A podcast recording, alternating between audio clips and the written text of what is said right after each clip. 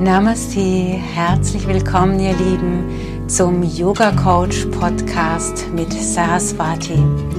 Dein Podcast zum Thema Yoga Philosophie und Persönlichkeitsentfaltung.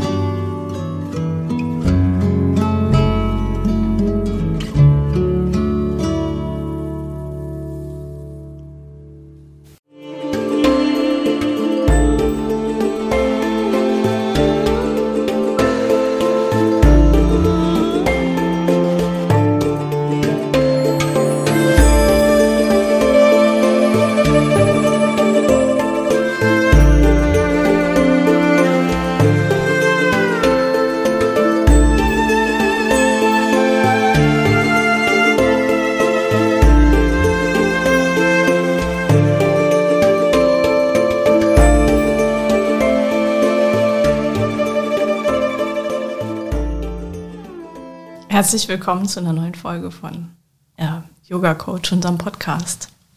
Herzlich willkommen, Saraswati. Herzlich willkommen, liebe Zuhörer. Namaste, ihr Lieben.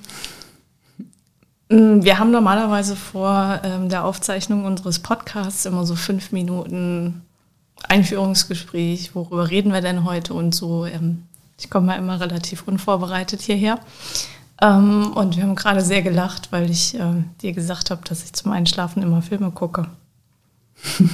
und dich dann angeguckt habe und habe gedacht, okay, ich habe bei dir gar nichts gelernt. ja, es kam ein, ein, ein, ein entsetztes Echt. Echt? ähm, Genau, dann lass es uns doch mal fortführen, weil ich glaube, ich bin nicht die Einzige, die zum Einschlafen irgendwas guckt. Was macht das denn? Was passiert denn da? Warum ist es denn, warum ist es denn schlimm? Also es kann sein, dass es ganz toll ist, je nachdem, was du angeschaut hast, aber die Wahrscheinlichkeit ist relativ hoch, dass du dich innerlich, energetisch, geistig beschmutzt hast, ohne es zu merken. Also mhm. ich sage jetzt mal beschmutzt dazu. Wie kann man sich denn beschmutzen? Das muss mir erklären. Ähm, also wir haben im Yoga die Niyamas und da gehört äh, zu den ersten Niyamas, also der Umgang mit äh, dir selbst, Saucha. Und Saucha bedeutet Reinheit. Und auf dieser Ebene von Reinheit ähm, gehört ganz vieles dazu. Und da gehört nicht nur körperliche Reinheit, sondern eben auch geistige oder energetische Reinheit dazu. Und äh, sich mit etwas zu infiltrieren zu lassen, von dem du nicht weißt, was es ist, welche Energie du da aufnimmst, ist, ein Energie, ist eine energetische Beschmutzung.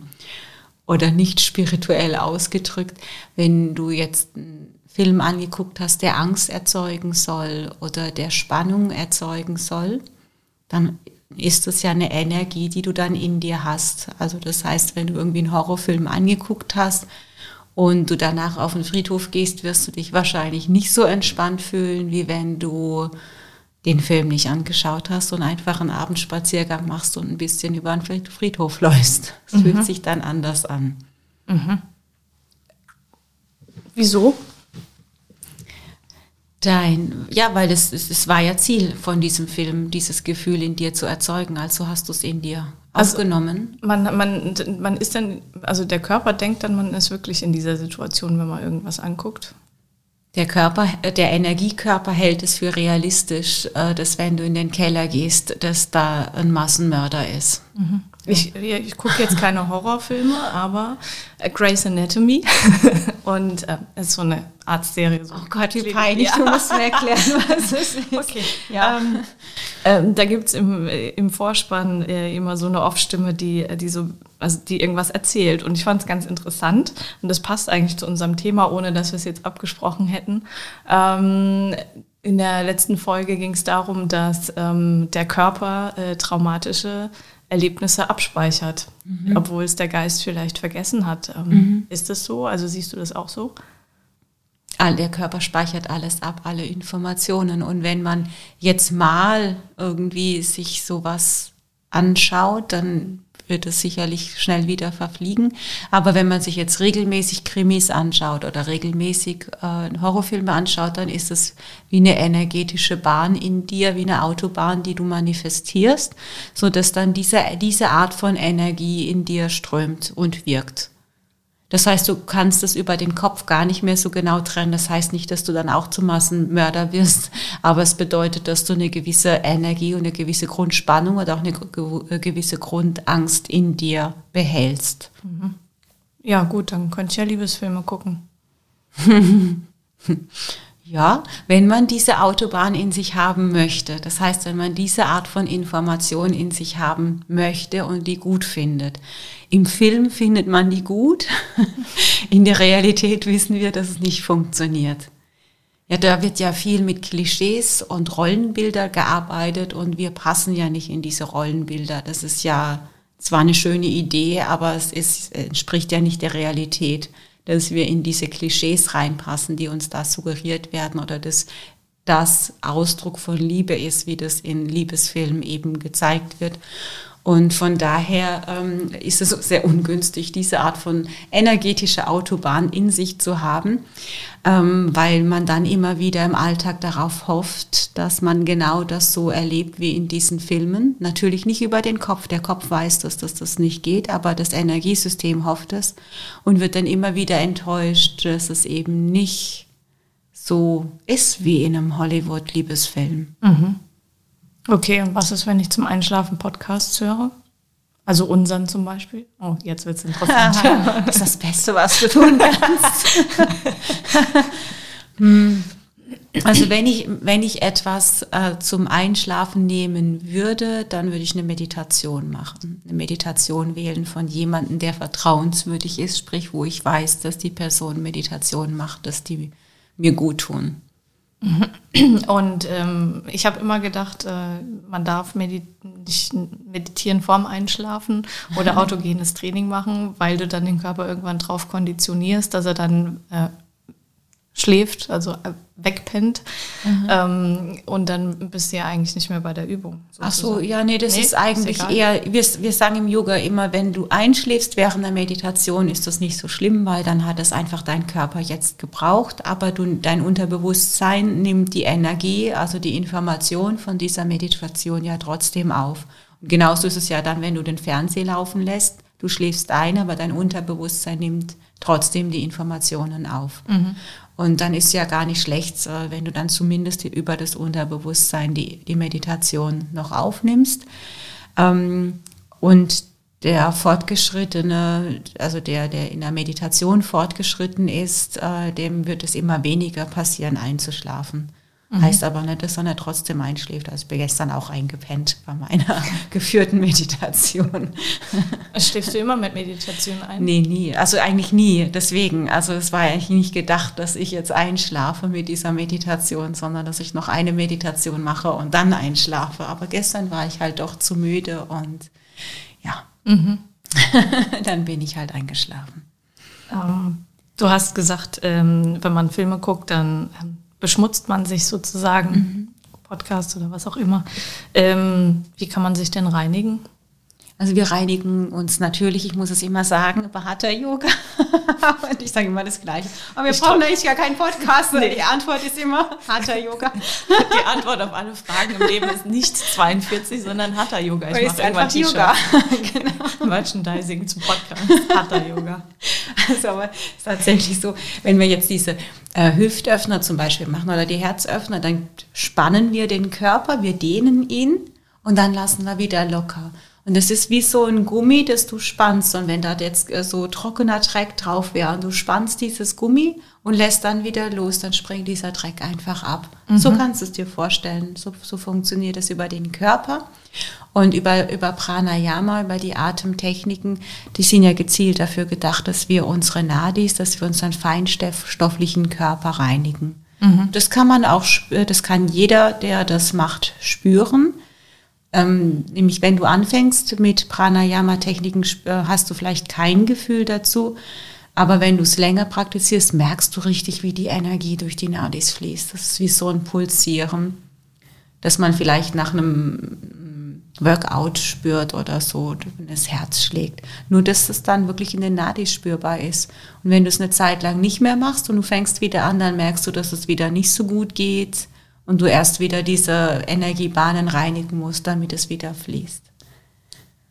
Mhm. Interessant. Und äh, meditieren hilft auch? Meditieren hilft auch. Dadurch reinigen wir dann unseren Geist, die Gedanken, die wir haben.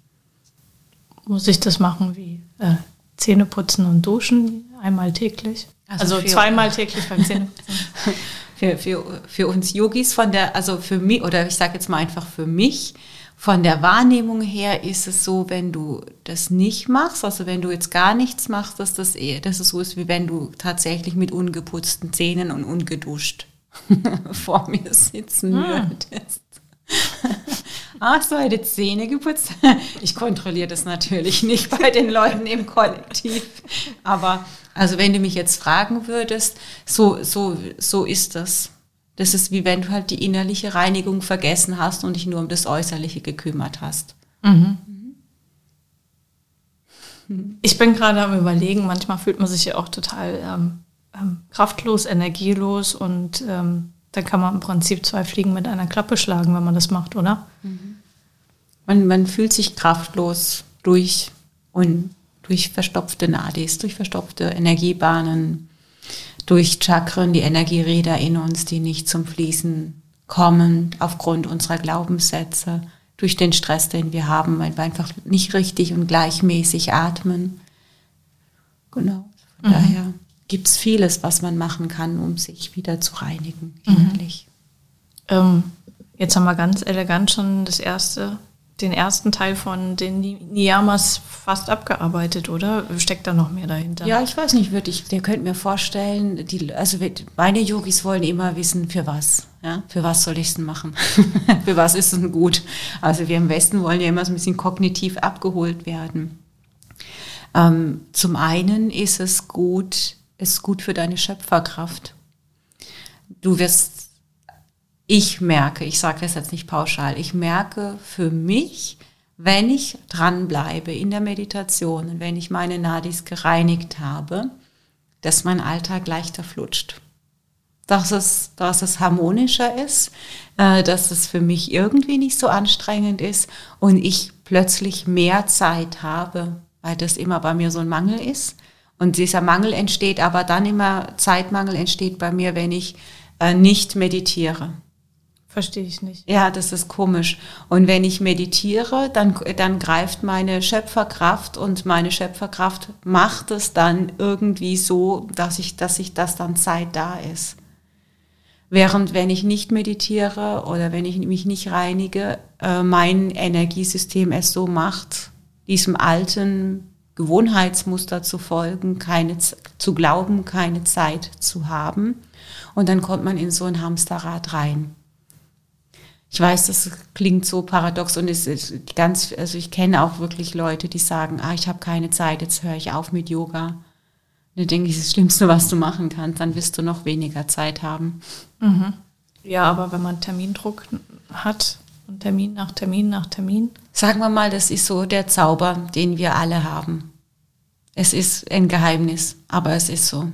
Du hast nicht mehr so viele Termine, wenn du meditierst und wenn deine Nadis gereinigt sind. Es mhm. sortiert sich anders. Es ist irgendetwas Mystisches. Ich kann es dir nicht genau erklären. Es ist, es ist was Geheimnisvolles. Aber es ist etwas, was ich definitiv bei mir beobachtet habe und was ich auch von meinen Klienten im Coaching kenne. Kurz bevor sie sich zum Beispiel in der Partnerschaft trennen, haben sie keine Zeit. Die rennen von einem Termin zum anderen. Die haben nicht mal Zeit, einen Kaffee mit ihrer Freundin zu trinken. Und wenn für sie innerliches durch ist, so jetzt ich trenne mich, ist plötzlich Zeit da.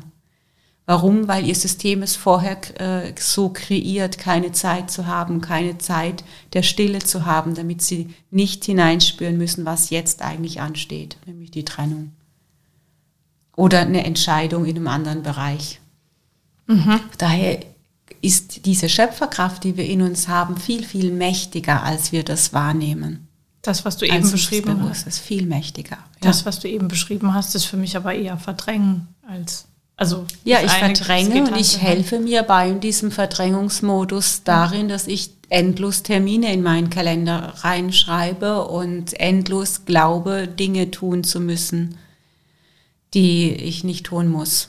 Und dann, dann kommen diese Dinge auch diese Sachen, die ich jetzt noch unbedingt machen muss. Mhm. Setzt du dich im größten Stress auch hin und meditierst? Ja, ich, ich versuche da wirklich dran zu bleiben, weil ich jetzt einfach die, zu oft schon die Erfahrung äh, gemacht habe, dass ich sonst in dieses Hamsterrad komme und dass es plötzlich leichter geht, wenn ich dranbleibe. Kannst du da auch abschalten dann? Ich benutze ja spezielle Meditationstechniken, die äh, mich jetzt noch nicht dazu bringen, im ersten Schritt sofort loslassen zu müssen, weil wir sagen, Meditation ist ein Zustand, der sich einstellen kann. Das heißt, ich setze mich nicht hin und sage, ich möchte jetzt in diesen Zustand der Meditation fallen, sondern ich setze mich hin und mache meine Übungen und gucke, ob daraus Meditation entstehen kann. Und manchmal ja, und manchmal entsteht keine Meditation daraus, aber ich habe zumindest meine, meine spirituelle Praxis weitergemacht. Keine Meditation entsteht, äh, bedeutet, dass deine Gedanken dann doch wieder woanders sind? Nee, sie waren dann bei der Übungspraxis, aber ich, ich habe dann, ich bin nicht in diesen Zustand, der Meditation heißt, reingefallen. Mhm. Wie sieht dieser Zustand für dich aus? In diesem Zustand ist alles okay. Da ist es still. Das ist so ein Gefühl von Zeitlosigkeit und von Frieden. Das Ich löst sich für mich da auf. Und ich bin weder das noch das. Irgendwie. so? Ja. In etwa. Ja, ich kann dir folgen. Mhm. Ich liege immer da und denke, äh, also ich bin ja noch ein Anfänger und, und Einsteiger und dann kriegst du immer gesagt, ja, ist okay, wenn jetzt die Gedanken kommen und gehen, du musst sie einfach nur ziehen lassen und ich überlege die ganze Zeit, kommt man irgendwann nochmal an den Punkt, wo, wo es dann keine Gedanken mehr gibt, mhm. im fortgeschrittenen Level. Mhm. Das ist dann so wie bei dir. Ja, diese, das sind kurze Momente, die sich bei jedem Yogi einstellen, auch in der Praxis zum Beispiel, wirst du mal kurz, also kurz mal keine Gedanken haben und der Punkt ist, dass du dich dabei beobachtest, ah, im Moment hatte ich keine Gedanken, natürlich war dann schon wieder Gedanken da. mhm.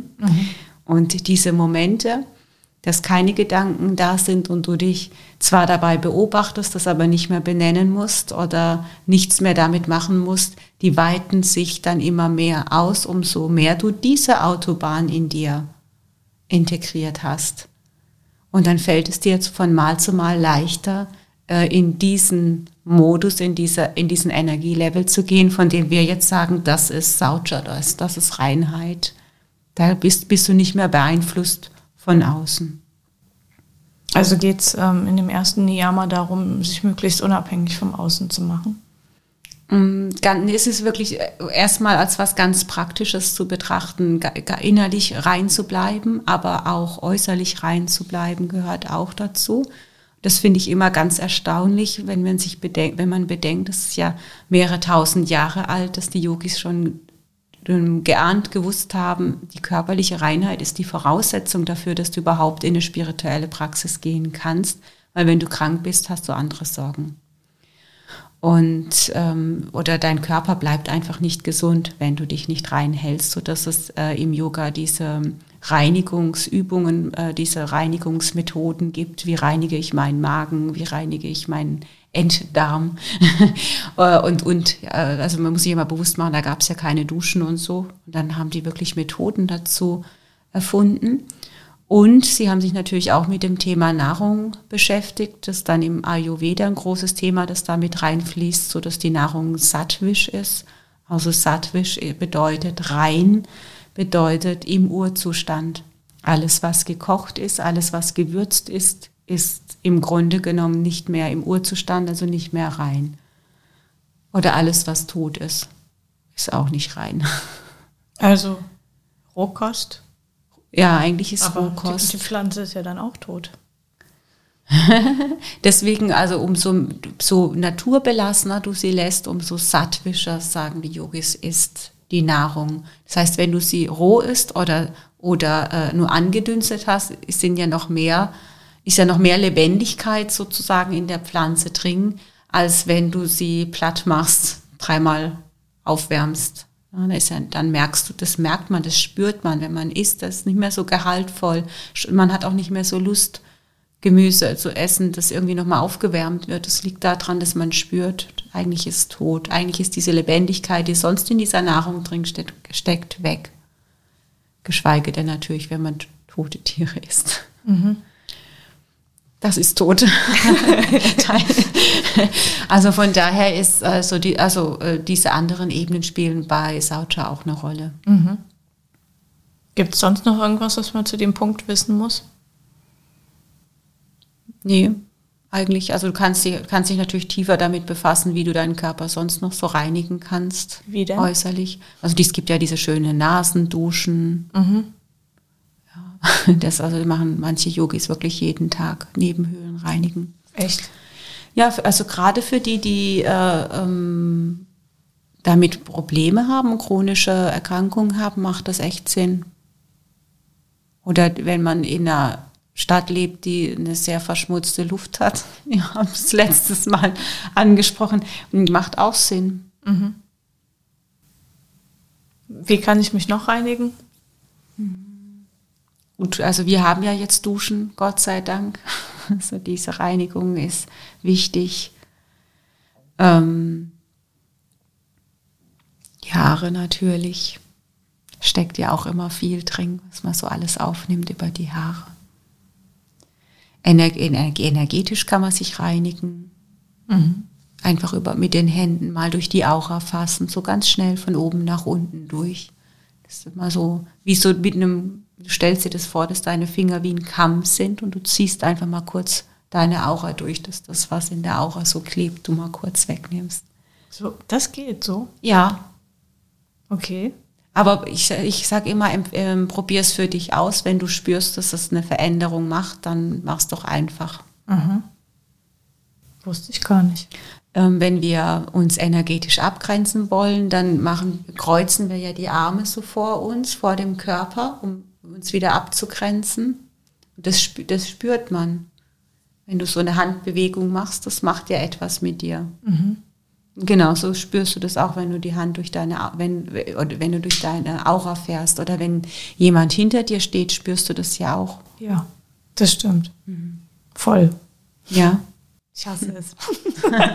ja, wenn die, wenn die Person zu nah äh, in meine Aura steht und äh, die da vielleicht nichts zu suchen hat, äh, ist schon komisch.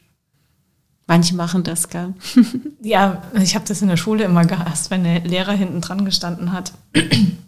Aber finde ich ehrlich auch eine Form von Unhöflichkeit. Also ein Lehrer, der sich zu nah dem Schüler hinten an den Rücken stellt, das ist eigentlich da drüben, da, das ist eigentlich, ich finde, das empfinde das als unhöflich von hinten. Mhm. Ja, von vorne, wenn man was, was ins Heft schauen will, von vorne macht man das.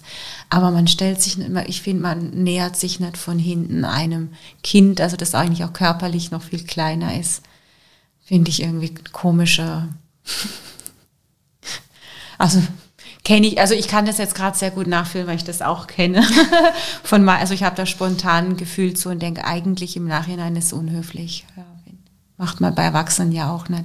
Gehst ja nicht an den Bürostuhl von deinen Kollegen und hängst sich da. Ja, doch, manche machen das auch, gell?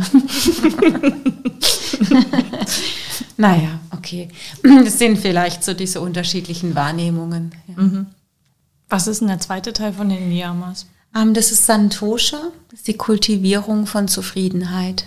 Ah, das klingt kuschelig, das klingt schön. Ja. ja aber jetzt kommt bestimmt wieder das Aber, oder? Nee, kannst du doch einfach machen. Ah, cool. Das ist eine Entscheidung. bin ich zufrieden oder, oder bin ich nicht zufrieden? Es gibt ja Leute, die haben beste und tollste Bedingungen und sind immer noch nicht zufrieden. Ja. Es gibt Leute, die haben nichts und sind durchaus zufrieden, das wissen wir. Also von daher wissen wir auch, dass Zufriedenheit etwas ist, das du, für das du dich entscheiden kannst. Also der Optimist. Am besten gehst du als Optimist durch die Gegend. Nee, weil der Optimist sagt ja zum Beispiel, es wird schon gut sein und alles ist gut, obwohl es nicht gut ist, möglicherweise. Ja gut, ich sag mal, optimistisch finde ich schon gut, also so einer positiven Grundhaltung durchs Leben zu gehen. Aber bei Santosha ist eher, ähm, da, kann, da kann auch wirklich äh, was richtig schief gehen.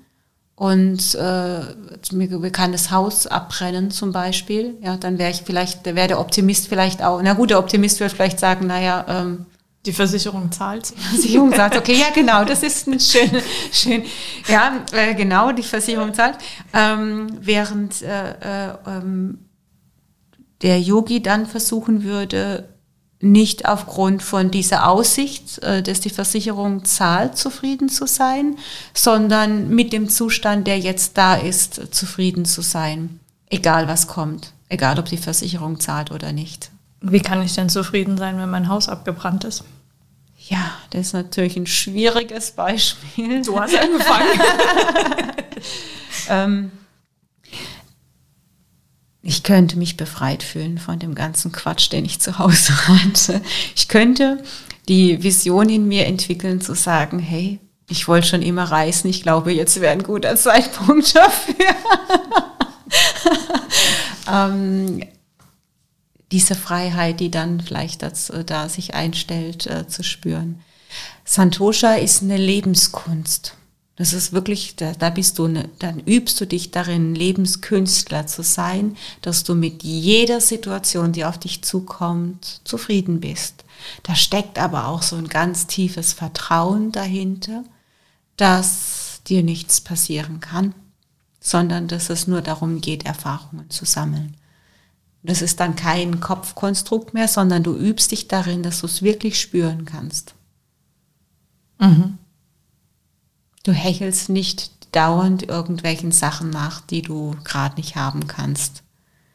Du erfindest nicht ständig neue Gründe, weswegen du deine spirituelle Praxis nicht vollziehen kannst.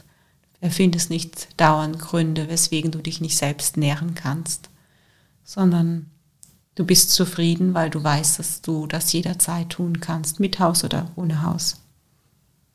Zufriedenheit bedeutet aber nicht gleichzeitig auch äh, Stillstand im Sinne von, ich finde mich mit dem ab, was ich habe und äh, muss mich da nicht mehr weiterentwickeln. Ja, das ist, glaube ich, immer so diese Balance, in dem der Yogi sich bewegt. Auf der einen Seite Ziele zu haben, auf der anderen Seite aber auch im Hier und Jetzt zu sein.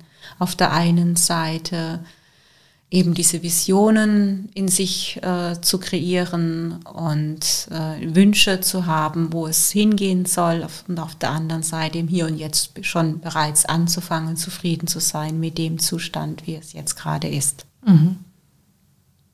So, das ist ein Ausbalancieren. Ich sage immer, das ist so ein ganz schmaler Pfad, in dem sich der Yogi befindet und äh, ja, wenn ich äh, zufrieden, also selbst zufrieden mit allem bin, dann ist natürlich dieser Stillstand da. Das ist nicht damit gemeint. Und ähm, ja, so beides.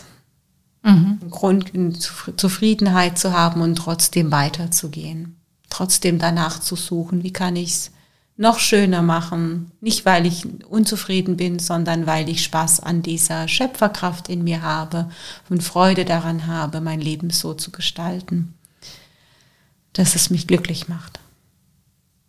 Mhm. Ich äh, habe die ganze Zeit ein Bild im Kopf. Ich hatte letztens einen Unfall auf der Autobahn äh, und stand dann auf dem Standstreifen und dann hatte ich so einen Impuls, dass ich gedacht habe, okay, ich kann jetzt, äh, also es ist, äh, gab keinen Personenschaden, ne? Also insofern alles im Rahmen der, der, des Passierten gut. Und ich stand da und dachte, ich habe jetzt zwei Möglichkeiten. Ich kann jetzt Angst haben, dass mir jetzt noch was passiert, während man auf dem Standstreifen steht, oder ich kann dem Leben vertrauen, dass jetzt sofort Hilfe kommt. Ich habe mich für das Zweite entschieden. Spielt es da auch mit rein? Ist, sind das solche Situationen auch dann ähm, drauf zu vertrauen. Ich vertraue auf den Prozess. Es, es, es kommt, also es wird, ich werde getragen, da sind ganz viele Leute, die kümmern sich und es kommt Hilfe, alles gut. Ja, dieser, der Umgang mit deinen Gedanken ist das, ja. Das ist die Zufriedenheit, Umgang, die, du, meinst. du kannst, ja, du kannst, ja, du kannst die Zufriedenheit im Umgang mit deinen Gedanken herstellen.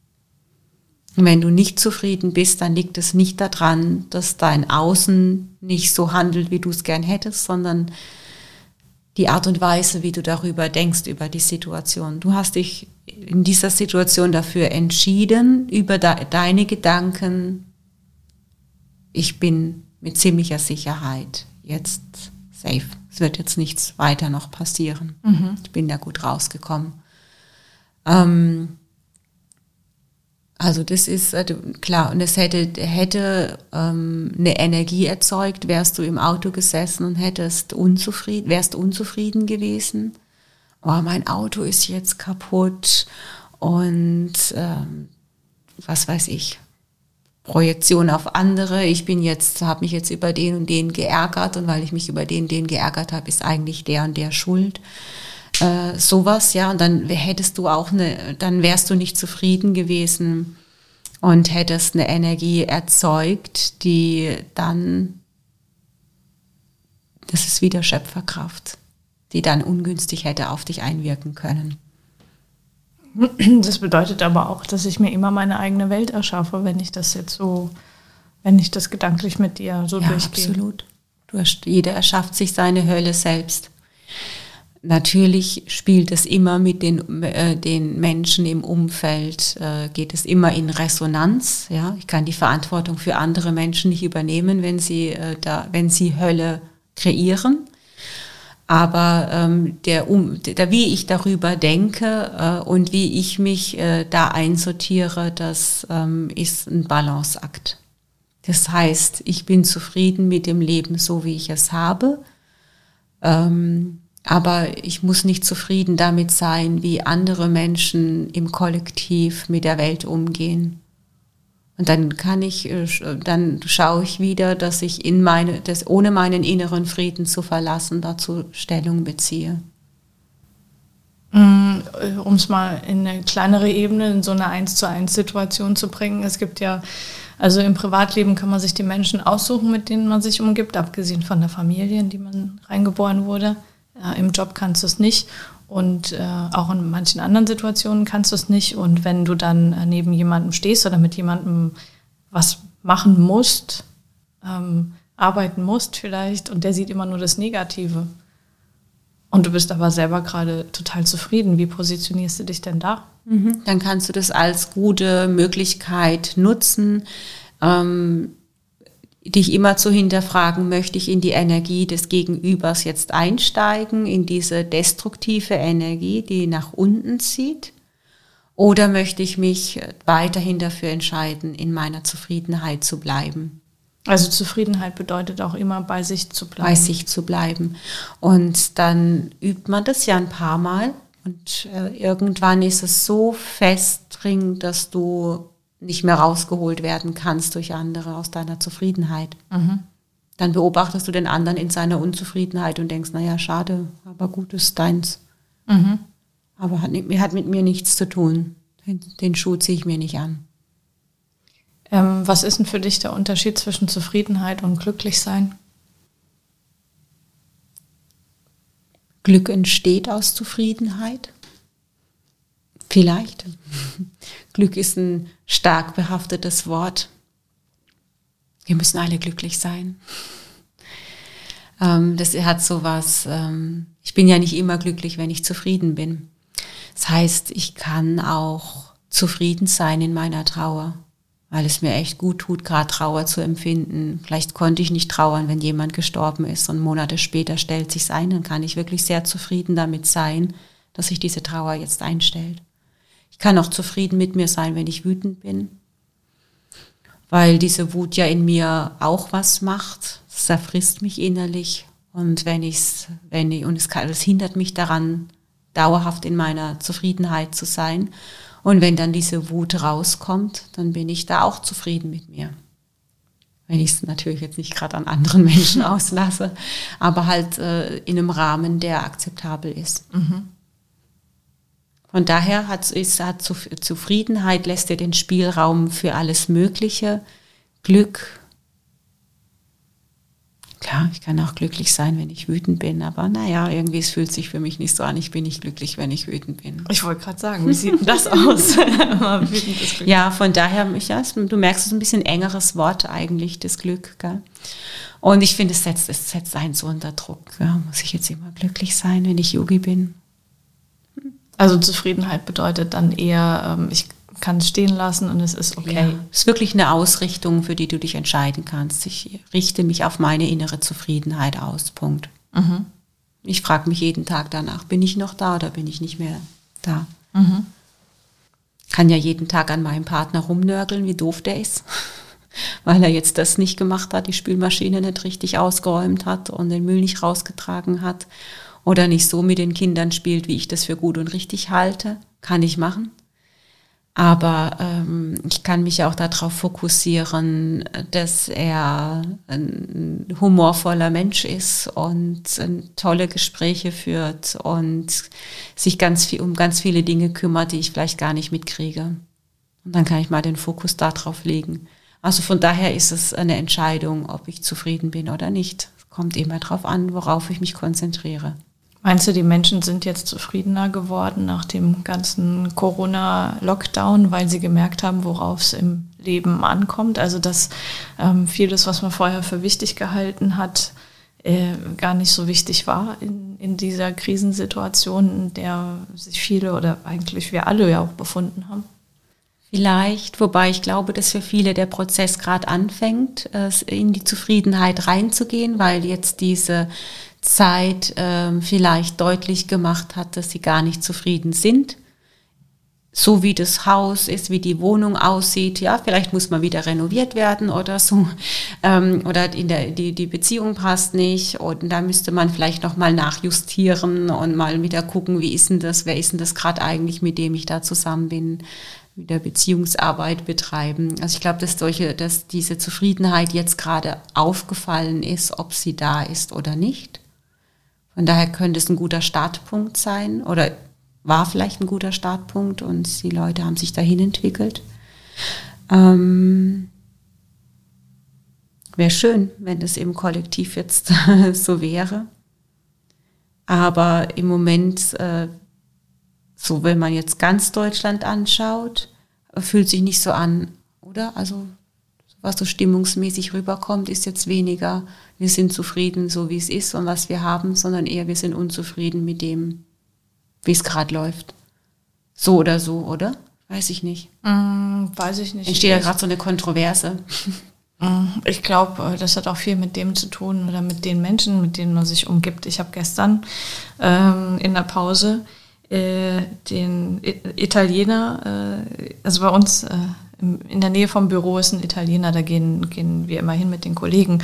Und ähm, wir haben mit dem geredet und haben gesagt, ja, wie ist das denn jetzt auch bei euch so in Italien? Dann hat er gemeint, hey, ich bin total zufrieden, in Deutschland zu sein und dankbar. Ähm, wie das hier alles gelaufen ist, in Italien ist es gar nicht möglich. Ich habe so viel Glück, hier zu sein oder mhm. das hier durchlebt zu haben. Und äh, wir reden nicht von Bergamo, wir reden von, ähm, wir reden von Sizilien. Mhm. Ja kommt es, ist es da wird vielleicht deutlicher, der eine geht so mit um, der andere geht so äh, mit um, ähm, was, was er jetzt aus so einer Krisensituation mitmacht, in welche Haltung er dann da reingeht. Wichtig finde ich, dass man Zufriedenheit nicht verwechselt äh, mit ich entscheide mich immer dafür, zufrieden zu sein, auch wenn die Umstände ganz, ganz schlimm sind. Das ist damit nicht gemeint. Mhm. Also da muss man schon genau gucken. Also wenn ich jetzt in einer Beziehung bin, wo Gewalt eine Rolle spielt zum Beispiel, würde es dir äh, nicht helfen zu sagen, ich bin jetzt, ich verankere mich jetzt in meiner Zufriedenheit und akzeptiere diese Umstände, sondern es bedeutet, ich kann zwar in meine Zufriedenheit reingehen, aber ich muss auch Konsequenzen ziehen und diese Beziehung beenden. Oder äh, ja, und das, oder ich muss auch äh, schauen, ist es für mich zufriedenstellend, wie es läuft, oder ist es nicht zufriedenstellend, auch jetzt politisch gesehen, äh, ja, Umweltthemen und so weiter, ähm, ist es für mich, für mich zufriedenstellend. Ja. Und wenn es nicht zufriedenstellend ist, dann ist zwar meine innere Zufriedenheit noch nicht äh, in Gefahr, aber ich merke schon, nee, ich möchte nicht, äh, dass man Wasser verschmutzt oder Wälder abbrennt oder so. Und dann muss ich ja das irgendwie benennen. Mhm. Also das ist diese Balance, von der ich gesprochen habe. Mhm. Ja. ja, und wie, wie die Leute mit den Krisensituationen umgehen, klar, ist, glaube ich, sehr unterschiedlich. Also wir ja. haben ja auch schon drüber gesprochen, die einen sind ja auch, es gibt ja auch andere, die sind sehr aggressiv jetzt geworden und häusliche Gewalt ist ja irgendwie jetzt auch ein Thema geworden, leider, leider. Äh, von daher geht leider nicht jeder so besonnen damit um, in so eine Dankbarkeit reinzugehen, in so eine Zufriedenheit. Ja, da hast du recht, das stimmt. Ja. Von daher, kann man sich das selber, die Yogis fragen immer sich selber und gucken nicht bei den anderen. Da hast du ja auch eigentlich schon genug Arbeit, wenn du mit, wenn, wenn du mit dir selbst immer anfängst, ja, ne? Klar, klar. Üb das mal, nimm dir mal dieses Wort einfach, ähm, dieses Santosha, jeden Tag, jeden Abend fragst dich. Wie, also ich, das geht, äh, geht selbst mir so, dass ich dann denke, naja, jetzt hatte ich heute wieder den Fokus auf das, das und das, das hat mich eigentlich nicht zufrieden gemacht. War es nötig, den Fokus da drauf zu legen? Nee, war nicht nötig. Hm, okay. Mhm. Weil es nichts ändert oder weil es nicht an der Stelle nicht notwendig ist zu handeln. Und dann merke ich, okay, habe ich da Santosha zu verlassen. Ja. Von daher, genau, man hat mit sich selbst äh, da mehr als genug zu tun. Was gibt es denn noch bei den Niyamas? Wir haben Tapas, die Disziplin. Das wird auch mit Askese äh, übersetzt. Oh je, jetzt wird es anstrengend, oder? ähm, ja, das ist unsere Konditionierung, dass wir denken, dass Disziplin etwas Negatives ist. Also das, das klingt so, wie du musst jetzt jeden Tag fünf Vokabeln lernen, mhm. damit du die Sprache lernst. Nee. Ähm, ja, das macht natürlich keinen Spaß. Und du musst jeden Morgen um 5 Uhr aufstehen und meditieren, eine Stunde lang. Nee. Geht sofort der Widerstand los, macht keinen Spaß. Also das heißt, Disziplin, die von außen auferlegt wird, funktioniert nicht. Disziplin ist etwas, was du in deinem Innersten spürst. Also etwas, ähm, was du dir zuliebe machst, weil du merkst, dass es dir gut tut. Oder weil du gerne dranbleiben möchtest, weil du etwas lernen möchtest. Yoga zum Beispiel. Zum Beispiel, ja. Dann bringst du die Disziplin auf, dir zuliebe, aus einer Selbstliebe heraus und nicht, weil dir jemand von außen sagt, du musst diszipliniert sein. Wie passt das denn zur Askese? Mhm. Also die Askese kann auch sein, dass, äh, dass, dass es mir gut tut zu sagen, äh, ich verzichte mal auf den Fernseher aus die Glotze mal aus. Oder äh, ich ähm, verzichte mal eine Zeit lang auf Fleisch oder auf Süßigkeiten oder Alkohol. Verzichte ich nur auf Sachen, auf die ich Lust habe? Also, also äh, die mir nicht schwerfallen. Ähm, Sachen, die dir nicht schwerfallen, ist ja nicht schwer darauf zu verzichten dann. Also ja, ich meinte jetzt, ähm, weil ähm, das Wort Disziplin hat es ja am Anfang auch so streng angehört und mhm. als du es erklärt hast, war das relativ smooth und so, ähm, ja. Mhm, auch Askese ist auch etwas, wenn du es von außen auferlegt kriegst, hast du da schon keine Lust drauf, aber wenn du es innerlich sagst, wenn du dir innerlich sagst, ich verzichte mal drauf und schau mal, wie ist denn das, wenn ich jetzt mag, ein halbes Jahr kein Alkohol trinke oder ein ganzes Jahr kein Alkohol trinke, was verändert sich dann für mich und wäre das vielleicht nicht irgendwie, also könnte das gut sein. Mhm.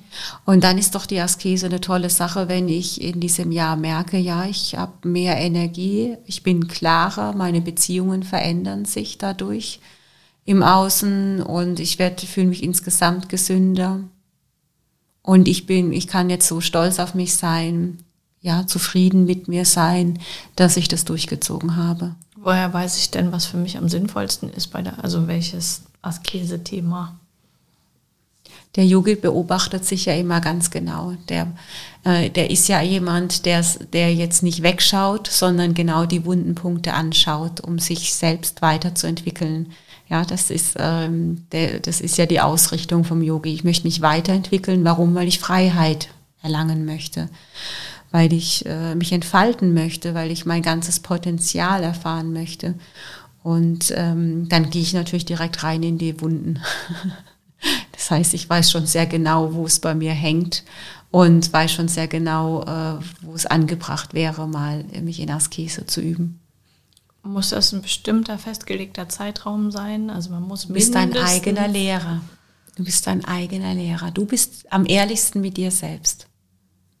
Wann ist denn und wann weiß ich, dass es jetzt genug ist mit der Askese? Wenn ich keine Lust mehr habe, das kann ja kein Kriterium sein, weil mhm. auf Schokolade habe ich immer Lust. Wenn ich jetzt mal einen mhm. Tag verzichte und morgen keinen Bock mehr drauf habe zu verzichten, das ist ja relativ witzlos. Mhm. Das ist der Umgang mit dir, wenn du dir selbst sagst, ich verzichte jetzt mal eine Woche drauf oder sechs Wochen oder so. Ähm, und du merkst aber, du hast das in dir noch nicht aufgebrochen, die Thematik dahinter noch nicht erkannt, noch nicht aufgearbeitet dann belügst du dich ja selbst, dann kannst du dir die sechs Wochen ja auch stecken. Mhm. Von daher sage ich, du bist dein eigener Lehrer. Mhm, du, du, natürlich äh, äh gibt es diesen ersten Impuls zu sagen, so, jetzt habe ich das gemacht, wunderbar, aber trotzdem schwingt diese Stimme mit. Ich weiß eigentlich, dass gar nichts wunderbar ist. Ich weiß eigentlich, ich habe ich hab ein Alkoholproblem. Und nur weil ich jetzt drei Monate auf Alkohol verzichtet habe, da kann ich mir oberflächlich ähm, also nicht ich, ich bin bildhaft, gell? ich trinke keinen Alkohol. Mm, also äh, nur weil ich jetzt drei Monate drauf verzichtet habe, spüre ich äh, ähm, ja trotzdem noch, ob ich eigentlich mir was vormache, wenn ich dann im vierten Monat wieder anfange. Mhm. Von daher, du weißt es doch am selbst, selbst am besten, wie lang deine Askese gehen sollte. Und bei jemand, der alkoholkrank ist, der sollte natürlich die Askese ein Leben lang aufrechterhalten. Mhm. Stimmt. Aber der ist ja auch ein Leben lang alkoholkrank. Ja. Mhm. Und äh, wie, wie, du das jetzt benennst, ob das jetzt krank ist oder nicht, äh, ist es krank, also äh, ja, destruktive Gedanken zu haben. Wäre doch auch gut, sich äh, da eine lebenslange Askese aufzuerlegen und zu sagen, ich habe diese destruktiven Gedanken nicht mehr. Von daher gibt es keinen Zeitraum des Umgangs mit dir selbst. Mhm. Du schaust, wie kommst du dahin und du merkst über die eigene Erfahrung, es tut mir gut. Und deswegen bleibe ich dran an der Disziplin. Deswegen bleibe ich dran an der spirituellen Praxis, so wie ich anfangs sagte. Mhm. Weil ich einfach merke, es kann so viel leichter sein. Mhm. Und die letzten beiden Niyamas? Das Vatjaya ist das Selbststudium. Das gehört da auch, haben wir jetzt schon angeschnitten, das Selbststudium. Äh, du machst das aber auch äh, über heilige Schriften, das Lesen von heiligen Schriften und dann die Selbstreflexion. Heute haben wir die Möglichkeiten des Coachings oder einer Therapie oder eines Retreats wo, wo ah, das sind alles Methoden, die zum Selbststudium dazu gehören und äh, die verfeinerte Selbstbeobachtung. Äh, wie gehe ich mit mir selbst um und wie gehe ich mit anderen um? Mhm. Das ist ja spannend. Ich habe nicht gedacht, dass Coaching dazu zählt und Therapie ja. und Retreats. Mhm. Das steht halt nicht in den ursprünglichen Schriften drin, weil das gab es halt einfach nicht. Es gehört definitiv zur Selbst, zum Selbststudium dazu. Also ich lasse mich regelmäßig coachen von unterschiedlichen Leuten. Du selbst? Natürlich, klar. Wieso? hey, du bist doch Coach, naja, du bist doch ja, ja, ich bin Coach, aber ich habe ja auch dieses Brett, Also man hat, man sieht ja immer seine eigenen Hänger nicht. Mhm. Ja, das, sonst wäre es ja kein Hänger. Mhm. Ah, das, also ich kann das durch ein Selbststudium erahnen, mhm. wo es bei mir hängt. Ich kann auch beobachten, das Endergebnis von meinen Selbsthängern kann ich beobachten. Ich habe immer die und die Situationen und ich komme immer wieder da und dahin. Aber wenn ich, wenn ich es so einfach lösen könnte, dann würde ich das ja tun. Mhm. Aber das so einfach ist es ja nicht. Deswegen es braucht diese, diesen neutralen Blick des Außens, der, der mir dann deutlich aufzeigen kann. Am liebsten, also ich hab, arbeite immer mit medialen Coaches, weil das anderes bringt mir nichts. Das heißt, dass ich möchte auch immer gleich wissen, wie geht es mit meinem, mit meiner Energie, äh, was passiert da. Mhm. Ja, weil ich bin sehr geschickt im Reden. Stimmt. jemand, jemand, der das nicht durchschaut, sprich, der nicht äh, medial veranlagt ist, den würde ich einfach platt reden, dann würde er denken, ja, du, bist, du hast das doch voll, voll im Griff. Und dann würde ich wieder rausgehen und ich würde einfach spüren, naja, irgendwie nicht, aber ich verstehe auch nicht, warum nicht. Ja, und äh, mit Leuten, die medial arbeiten können, die sagen mir ganz genau, ja, du redest da schön, aber ich spüre dein Energiesystem, glaubt es nicht, dein Energie macht das nicht mit, das geht nicht in Resonanz mit dem, was du sagst. Und dann hakt er da ein und das brauche ich natürlich auch genauso äh, wie alle anderen Menschen auch. Mhm. Es wär, ich finde das schlimm, wenn jemand Coach oder Therapeut ist und sagt, ich brauche keine Unterstützung von außen. Mhm. Das kann nicht sein. Mhm. Ja. Wir sind immer selber auch am Arbeiten. Und dann der, der letzte Punkt ist, ist Ishvara Pranidara, die äh, Pranidana, die Hingabe an das Göttliche. Okay, was heißt das? Da streiten sich die Yogis, die einen sprechen sehr oft und sehr gerne von Gott, die anderen sprechen von Universum, von Energien. Äh, ich finde immer egal, welches Wort du verwendest. Ich persönlich mag das zu sagen, die Hingabe an die Göttin und an den Gott. Das heißt, alles, was ich tue, hat impliziert die Hingabe. Ich mache es in erster Linie, weil ich dem Göttlichen dienen möchte weil ich mich als Teil äh, von des Göttlichen betrachte und äh, ich ähm, nicht aus ego-motivierten Gründen handeln möchte, sondern weil ich handeln möchte, weil diese, weil es durch mich durchfließt und weil ich äh, diese Stimme in mir habe, die mir sagt, das wäre eine gute Sache, wenn du das machen möchtest. Diese also, Stimme lässt immer frei. Auf theoretischer Ebene habe ich es jetzt verstanden, auf praktischer Ebene nicht. Wie oh, sieht das ja. in meinem Alltag aus? Kann, über den Kopf kannst du das überhaupt gar nicht verstehen, was damit gemeint ist. Und wir, die ja sehr im Kopf sind im Westen, die ja ganz weg sind von dieser, von diesem mystischen Empfinden, von dieser Welt, die im Verborgenen ist, ist das sehr schwer zu verstehen. Ich kann dir das über den Kopf sagen, aber äh, fühlen in dieses Gefühl kommst du über die anderen Punkte rein. Es ist nicht das Bauchgefühl. Was nee, es ist viel mehr als das Bauchgefühl. Das mhm. Bauchgefühl ist so ein sicherer Kompass, der dich durchs Leben führen kann. Aber dann bist du noch losgelöst. Äh, wenn du dich an das Göttliche hingibst, bist du Teil eines großen Ganzen. Du bist du eingebettet und eingebunden in, in einem lichtvollen Kreis, in einem lichtvollen Universum. Wenn du das fühlen kannst, dann spürst du, dir kann, du spürst, kann dir, es kann dir nichts passieren, egal ob du stirbst oder nicht, es kann dir nichts passieren. Und fühlst du das? Ich fühle das sehr häufig, ja. Hast du das, hast du das schon immer, auch schon vor, vor deinem Weg in, mit, mit Yoga und ich habe das ja mal erzählt, gell, dass ich als Kind schon angefangen habe, mich mit Gott zu verbinden und verbunden zu fühlen. Und ich als Kind schon gespürt habe, das, was die Erwachsenen als Gebet bezeichnen, ist nicht das, was ich mache, wenn ich im Gespräch mit Gott bin. Das Gebet ist etwas losge war für mich in der Wahrnehmung etwas losgelöstes von Gott. Das war ein Spruch, den ich aufsage aber nicht fühle. Und diese Verbundenheit zum Göttlichen ist etwas, da muss ich ja nichts aufsagen. Ich muss nicht mal sprechen, sondern es ist etwas in mir. Und das ist, ähm, heute finde ich, dass ich mich dadurch, also ich fühle mich da gesegnet, dass ich ähm, das schon immer irgendwie habe. Dieses Grundgefühl, so eine Hingabe an das Göttliche zu spüren. Und ich habe äh, vor kurzem eine, eine Doku auf YouTube über Nonnen angeguckt, fand ich super. Mich interessiert es immer, wie andere Religionsgemeinschaften mit ihrer Hingabe zum Göttlichen umgehen. Also finde ich immer toll.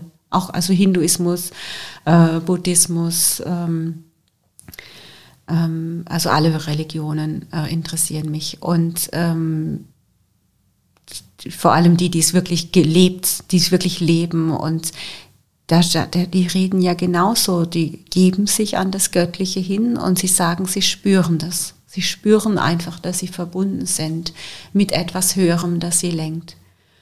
Und die Journalistin, die da reingegangen ist, sie hat gesagt, sie würde das so gerne, aber sie hat es nicht. Sie spürt einfach nichts. Und ich habe gemerkt, diese Nonne versucht dir das irgendwie deutlich zu machen mit Worten und zu erklären. Und es kam einfach nicht an bei ihr. Mhm. Und es kann nicht ankommen, weil es nichts ist, was dir über eine Religion oder über das Außen oder über ein äußeres Tun reingefiltert werden kann oder übergestülpt werden kann. Das geht nicht, sondern es ist etwas, das du über meiner Meinung nach über eine spirituelle Praxis, über dieses Öffnen, das Reinigen, das Reinigen von, von, von dir, deine innere Reinigung, ähm, ermöglichst, dass Gott eintreten darf. Und das ist es. Mhm. Und das ist ja die, die, die Religionen können ein Weg dorthin sein, Yoga kann ein Weg dahin sein, kann eine Krücke dazu sein, es kann aber auch genau das Gegenteil sein. Wenn ich nämlich denke, dass das das Ende vom Lied ist, wenn ich einfach die Rituale befolge und regelmäßig irgendwelche Gottesdienste besuche. Aber es ist auch völlig losgelöst, weil ich kann auch in der Natur mich öffnen für Gott und das Göttliche in allem erkennen. Und jemand, der das wirklich spürt, der redet auch so. Diese Nonnen haben das auch gesagt. Haben gesagt, du musst nicht katholisch oder evangelisch sein oder du kannst, äh, das ist egal. Du kannst mhm. doch einfach. Wie du dahin gehst, ist es egal, weil, weil Gott für alle da ist, weil wir sind, wir haben diesen göttlichen Kern in uns. Wir müssen einfach, wir dürfen, wir dürfen erlauben, uns dafür zu öffnen und uns darin einzubetten in dieses Gefühl ja, und das ist toll. Ich bin nicht immer, immer in dem Gefühl, aber doch in großen Momenten. Und ich kann spüren, dass es andere Menschen gibt, die noch viel tiefer in dieses Gefühl eintauchen konnten und noch, noch befreiter sind dadurch. Ich spüre das. Ich kenne den Weg, aber ich habe diesen Schalter nicht zu sagen, ich möchte noch tiefer jetzt da eintauchen, sondern es ist ein Prozess, wo ich stückweise äh, hineingehe. Kann, kannst du das nachvollziehen? Ja, ich kann das nachvollziehen. Ähm, ich habe nur gerade überlegt, also gehst du den Weg weiter? Ja, klar, gehe ich den Weg. Das ist, äh, ich lasse mich da komplett reinfallen. Mhm. Spätestens im Augenblick meines Todes hoffe ich, dass ich da gelandet bin. Und wenn nicht, dann knüpfe ich halt in meinem nächsten Leben wieder da an. Ich denke, dass ich als Kind diese Verbundenheit gespürt habe, weil ich natürlich äh, das in meinem Seelenbewusstsein abgespeichert habe, dass ich diese energetische Autobahn schon in meinem bisherigen Leben entfaltet habe, ausgebaut habe und die habe ich mitgenommen. Das ist das Einzige, was du mitnimmst. Die Verbundenheit zu dir, die Liebe, die Verbundenheit zu Gott, zum Universum, wie auch immer, zu Allah, wie du immer du das nennen möchtest. Das spielt für mich persönlich keine Rolle. Es ist ein und dasselbe. Mein Lieblingsmensch sagt und schreibt immer, alles ist mit allem verbunden. Mhm. Ja. Ist das so? Ja. Wenn du da eingetaucht bist, dann spürst du das. Dass das alles eine riesengroße Welt von Maya ist, in, dass es ein riesengroßes Spiel ist, in, auf dem wir eine Spielwiese, die uns hier gegeben wurde. Und es kann dir nichts passieren, weil du Teil von diesem von dieser Energieform bist, von diesem Ganzen bist. Und tatsächlich, dann wird, dann wird dann, wird es sinnvoll, wenn du sagst, alles, was du anderen antust, tust du mir an. Also das hat Jesus gesagt. Aber gemeint ist, alles, was du anderen antust, tust du dir selbst an, ähm, weil es keinen Unterschied macht. Krass. Und wenn die Menschen das spüren, klar, was wird das für eine Welt? Mhm. Fragst du nicht mehr danach, was kann der andere für dich tun, sondern es ist dir ein Anliegen, etwas für andere zu tun, weil du das verstehst. Weil du, weil du dich und weil du das Kollektiv in dem anderen erkennst und erkennst, dass du, du ein Teil von dir noch verhaftet ist in der Energie, die traurig macht, die eng macht. Und dann ist deine Motivation natürlich ganz, ganz groß, deinem, dem Gegenüber, den Gegenüber darin zu unterstützen, wenn er das möchte. Wenn er das nicht möchte, dann nicht. Wenn er das möchte, ähm, behilflich zu sein, das zu lösen, dass er sich befreien kann.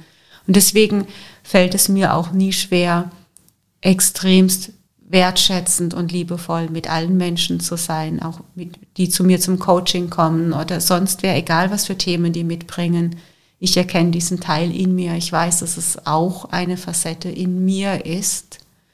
Und, es, und da ich mich liebe, kann ich den anderen auch lieben in dieser Facette, die er da in dem Moment lieben muss das ist nicht nur yogischer Gedanke, das, äh, ich glaube, das im Grunde genommen, das drücken die Religionen, wenn, wenn du dir die Schriften liest, eigentlich aus, sagen genau das Gleiche und äh, finde ich jetzt, so, so, so verstehe ich es, wenn ich das lese und ähm, so fühle ich das auch. Mhm. Wow. Das große Ganze. Ich bin, ich, ich bin so still, weil ich nicht fertig werde mit Denken. Wie immer. ja. das, äh, du sagst so viele Sätze, äh, die muss man erstmal sacken lassen. Im Posi also ich versuche gerade ein Kompliment zu machen. Das mir nie. Das ist immer so, ja. Ähm, ja, das ist schon, da muss, da muss ich nach dem Podcast nochmal drüber nachdenken. Die nächsten zwei Tage. Interessant. Ja, und so, so mache ich das in der Yogalehrerausbildung übrigens auch, dass die Leute am Anfang denken, oh Gott, ich kann mir das nie merken. Sage ich, brauchst du doch gar nicht merken. Ja, wir setzen heute den Samen und dann reden wir immer und immer wieder darüber und es wiederholt sich und es wiederholt sich und wir finden uns mehr und mehr in diese Denkweise ein oder auch in diese Gefühlswelt ein. Und wenn es für dich passend ist, nicht für mich, wenn es für dich passend ist, dann guck, ob du da ankommst, ob du was damit anfangen kannst. Und wenn du nichts mit anfangen kannst, wirf es über Bord und hinterher schau, welche Samen aufgegangen sind und was du damit machen möchtest. Um mehr geht's ja nicht. Ey, das perfekte Schlusswort eigentlich. Amen. Tschüss. Nee, voll schön. Nein, voll schönes Bild. Doch, voll schön. Ja. Weil wir jetzt auch viel über die Yamas und die Niyamas geredet haben und äh, viele kleine Samen. Mhm. Ja, genau. Schön. Mhm. Okay, aber ich will dich nicht abwürgen. Haben, nee, hast, haben, wir, haben wir alles gesagt? ich finde es rund, ja. Ja, wir können wirklich? so. Können wir wirklich mit den Samen ja. aufhören? Mhm. Schöner Gedanke. Ja. Ja, hey, danke für, die, für den Ritt durch die Yoga-Philosophie, dass du uns da mitgenommen hast. Sehr gerne. Hat mich gefreut. Okay, wir werden jetzt alle noch ein bisschen denken. Genau, wir gehen jetzt alle in uns. vielen, vielen Dank und bis zum nächsten Mal. Bis zum nächsten Mal.